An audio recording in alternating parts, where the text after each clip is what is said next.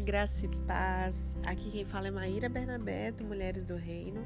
Vamos dar continuidade ao estudo do livro de Leonard Ravenhill, Por que tarda o pleno avivamento, produzido pela editora Betânia. Nós estamos no capítulo 9, né? Que tem o título Precisa-se de profetas para o dia do juízo. Então vamos dar continuidade, finalizar esse capítulo hoje. Estávamos falando é, sobre a maneira que tem sido pregado o evangelho, sobre realmente haver muita incredulidade nos púlpitos, né? Sobre a quem muito é dado, muito será cobrado. É, a realidade que existem muitas pessoas em trevas, né? Por não terem a luz, a importância de nós que possuímos luz, né? Não abafar, não esconder isso, mas manifestar essa luz que outrora não existia na nossa vida, né? É, falamos sobre o juízo de Deus sobre Sodoma, né? Aquela iniquidade e tudo mais. O quanto nesses dias que nós vivemos, né? É, são dias de iminente destruição e que precisamos sim de profetas, de homens santos que falem da parte de Deus, movidos pelo Espírito Santo, né? E Deus ele opera por meio de nós, amém? Ele não precisa de nós, Deus é onipotente, porém ele escolheu é, fazer a obra dele, manifestar o seu reino nessa terra através de nós, amém? Nem Gideão, nem ninguém sofre perseguições por causa de suas visões. São as suas ações que provocam a ira daqueles que foram ofendidos. As pessoas se sentem ofendidas com o nosso confronto, né? a mensagem que nós pregamos, que traz um confronto com a vida desalinhada de pecado que vivem ou não. A gente simplesmente fala o que as pessoas querem ouvir. Basta que Gideão saia meia-noite e derrube o poste ídolo de Baal para o inferno descarregar sobre ele toda a sua fúria. Basta que João Batista chame os sacerdotes de raça de víboras e censure aquela conduta adúltera de Herodes para ele assinar a sua própria sentença de morte. Não há dúvida de que nós precisamos de profetas nesses dias de apostasia, em que os cultos e seitas divulgam as suas crenças distorcidas e muitas das vezes as suas meias verdades, né? Muitas das vezes não é nem mentiras não, nem chega a ser heresia não, mas existem meias verdades por aí em muitos pontos. Será que a Terra ainda vai ter de suportar por muito tempo esse sistema bem organizado, mas paralisado, que se chama cristianismo, que nós chamamos de cristianismo? Estará Sanchez com a razão quando ele afirma que ainda não encontramos o remédio para essa grave enfermidade que assola a nação? Talvez seja mais correto dizer que nós estamos desprezando o velho método de proclamar o arrependimento, regeneração, santificação. Mas, bem no fundo do meu coração, eu guardo comigo um consolo e eu quero compartilhar com você agora. Quando vier aquele avivamento enviado por Deus, direto dos céus, em poucas semanas, desfará os males que o pernicioso modernismo levou anos elaborando. o mundo está como está hoje, não foi uma mudança do dia para a noite. Né? Hoje existe uma mentalidade inculcada, tipo, é, tem coisas que para a geração atual, né, os meus filhos, para as crianças e adolescentes atualmente, soa com uma certa naturalidade, mas quando eu, hoje eu tenho 37 anos, quando eu era criança, aquilo assim, ainda era uma ideia que estava começando a vir de maneira muito sutil. Então foram muitos anos, muitas coisas. Foram muitos anos construindo essa cultura que vivemos hoje. Porém, quando esse avivamento enviado por Deus vier, tudo isso vai ser desfeito. E quando soprar essa ventania do Espírito, os enganosos doutores em divindades, eles verão derrubar-se a casa que eles edificaram sobre a areia.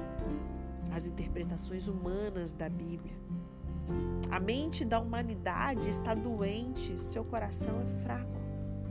Pelo esquema montado pelos homens, nós estamos no fim da linha. Já está tudo pronto para a maior detonação de todas as épocas que esmigalhará a terra com a, com a destruição atômica. E o inferno se acha de boca escancarada para engolir os despojos que os iníquos modernistas ajuntaram quando eles venderam o sangue de Cristo por um prato de cozinhado vermelho, a chamada alta crítica. Desperta, braço do Senhor. Reveste-te de força. Chegou a hora do avivamento. Vivemos a era da condenação. Onde é que estão os homens e mulheres de Deus? Um profeta pode operar milagres, mas ele precisa ter uma mensagem. O homem do mundo está confuso e indagando: Deus tem uma mensagem para nós? É que ele sabe que ninguém mais tem uma mensagem coerente, porque olham para aquilo que a gente prega e olha para nossa vida e não vê coerência, não tá, não não tá congruente. Mas como Deus não pode mentir, as profecias de Joel 2 e Malaquias 3, elas se cumprirão. De repente, virá ao seu templo o Senhor. Que maravilhoso consolo para mim e para você. Num momento, a sequidão e no momento seguinte, a libertação. Dez minutos antes de João Batista chegar, ninguém sabia que ele estava por ali. E o que aconteceu naquela época irá acontecer também no futuro, eu tenho certeza disso. Deus ele terá o controle total dos ouvidos, coração e vontade de um homem. E alguns que no momento estão passando despercebidos surgirão proclamando no poder do Espírito. Sabe aqueles improváveis? Aqueles que ninguém dá nada por eles? As verdades candentes que essa geração precisa escutar, esses homens surgirão proclamando. As suas palavras serão ardentes como um metal líquido. E Deus espera com grande paciência. Mas quando ele se erguer, quem pode suportar o dia da sua vida?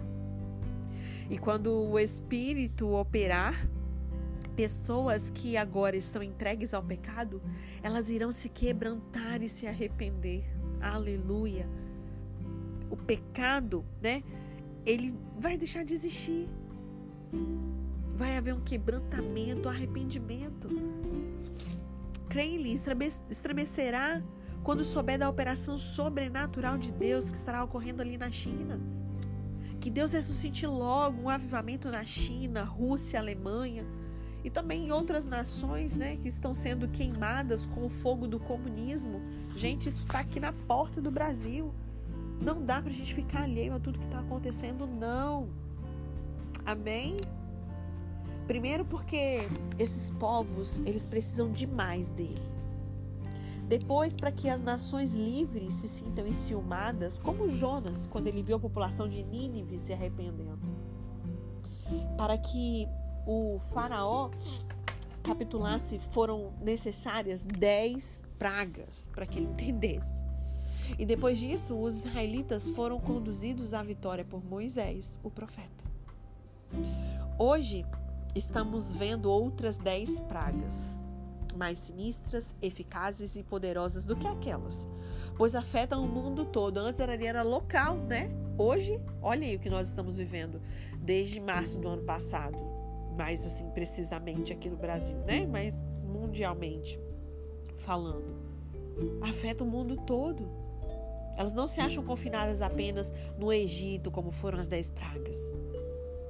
E, no entanto, essas dez pragas não lograram tocar o coração do homem moderno, mas tornou ele mais ímpio. Será que não haverá aí um Moisés contemporâneo nosso? Cadê os remanescentes? Vamos permitir que essa geração pereça escravizada nesse cativeiro moral e continuar aqui, sentados de braços cruzados, sem fazer nada, engordando espiritualmente?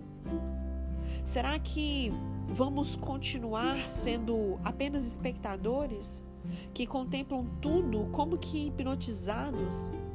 Enquanto Lúcifer, que já está com milhões de almas acorrentadas em sua carruagem infernal, vai levando muitas outras pelo caminho largo para as trevas eternas? E muitas dessas dentro das igrejas. que não escolheram caminhar um caminho estreito. Nós precisamos redescobrir o segredo daqueles homens benditos de que fala a palavra de Deus, os quais, por meio da fé, subjugaram reinos, fecharam bocas de leões. Daquele leão que anda em derredor procurando alguém para devorar, sabe? Numa época como a nossa, de destituição iminente, esse cristianismo sem vida, fraco, imobilizado, ele está precisando de homens cheios de Deus, de profetas movidos por Ele. Então, o clamor do Espírito Santo para nós hoje, fechando esse capítulo, é: precisa-se de profetas de Deus. Amém? Então a gente finaliza. Amanhã a gente continua. Não vou iniciar o capítulo 10 hoje, tá bom? Vou aqui as frases, né, para contribuir aqui com o fechamento desse capítulo sobre esse assunto. Duncan Campbell ele disse: "A necessidade mais premente de nossos dias é de um batismo de santidade, uma demonstração de um viver santo." As pessoas, gente, não precisam ouvir os nossos discursos, elas precisam olhar. É uma demonstração mesmo. Elas precisam olhar para a nossa vida e ver um viver santo. Amém? George Crowley disse: Ele veio trazer fogo à terra e ele já arde em alguns corações. Mas ah, se todos pudessem se incendiar e todos partilhar da mesma bênção. No batismo da pomba celeste, seja o meu coração o altar e o teu amor a chama. Amém? Que essa seja a nossa oração, né? Andrew Reed disse: Vem, Senhor, como fogo, com a chama sagrada limpar o nosso coração que todo o nosso ser possa se tornar uma oferta ao nome do nosso Redentor. E para finalizar, a disse: sem muita oração e lágrimas, não há avivamento. Pode parecer assim bem diferente do que a gente vê sendo vendido por aí, mas diferente disso não é evangelho. Amém? Se te venderam algo diferente disso, não é evangelho. Pelo menos não foi o que Jesus prometeu. Tá bom? Amanhã a gente continua, iniciaremos o capítulo 10 onde diz que só o fogo produz fogo. Eita glória! Que você possa ser incendiado, que você, principalmente que tem o chamado, né? Você que já sabe que você tem o chamado do dom ministerial de profeta, o ofício, que eu espero mesmo que esse capítulo tenha te revirado por dentro. Porque Deus lhe conta com todos, né? Mas se você tem chamado em específico, então nessa última hora ele está contando com você. Né? Eu costumo dizer que somos é, o João Batista da nossa geração. Amém? Que ele possa nos encontrar dispostos, disponíveis, esvaziados de nós mesmos, buscando viver em santidade, para que ele possa nos encher, para que nós possamos ser cheios mesmo do Espírito, sermos movidos por ele. Amém?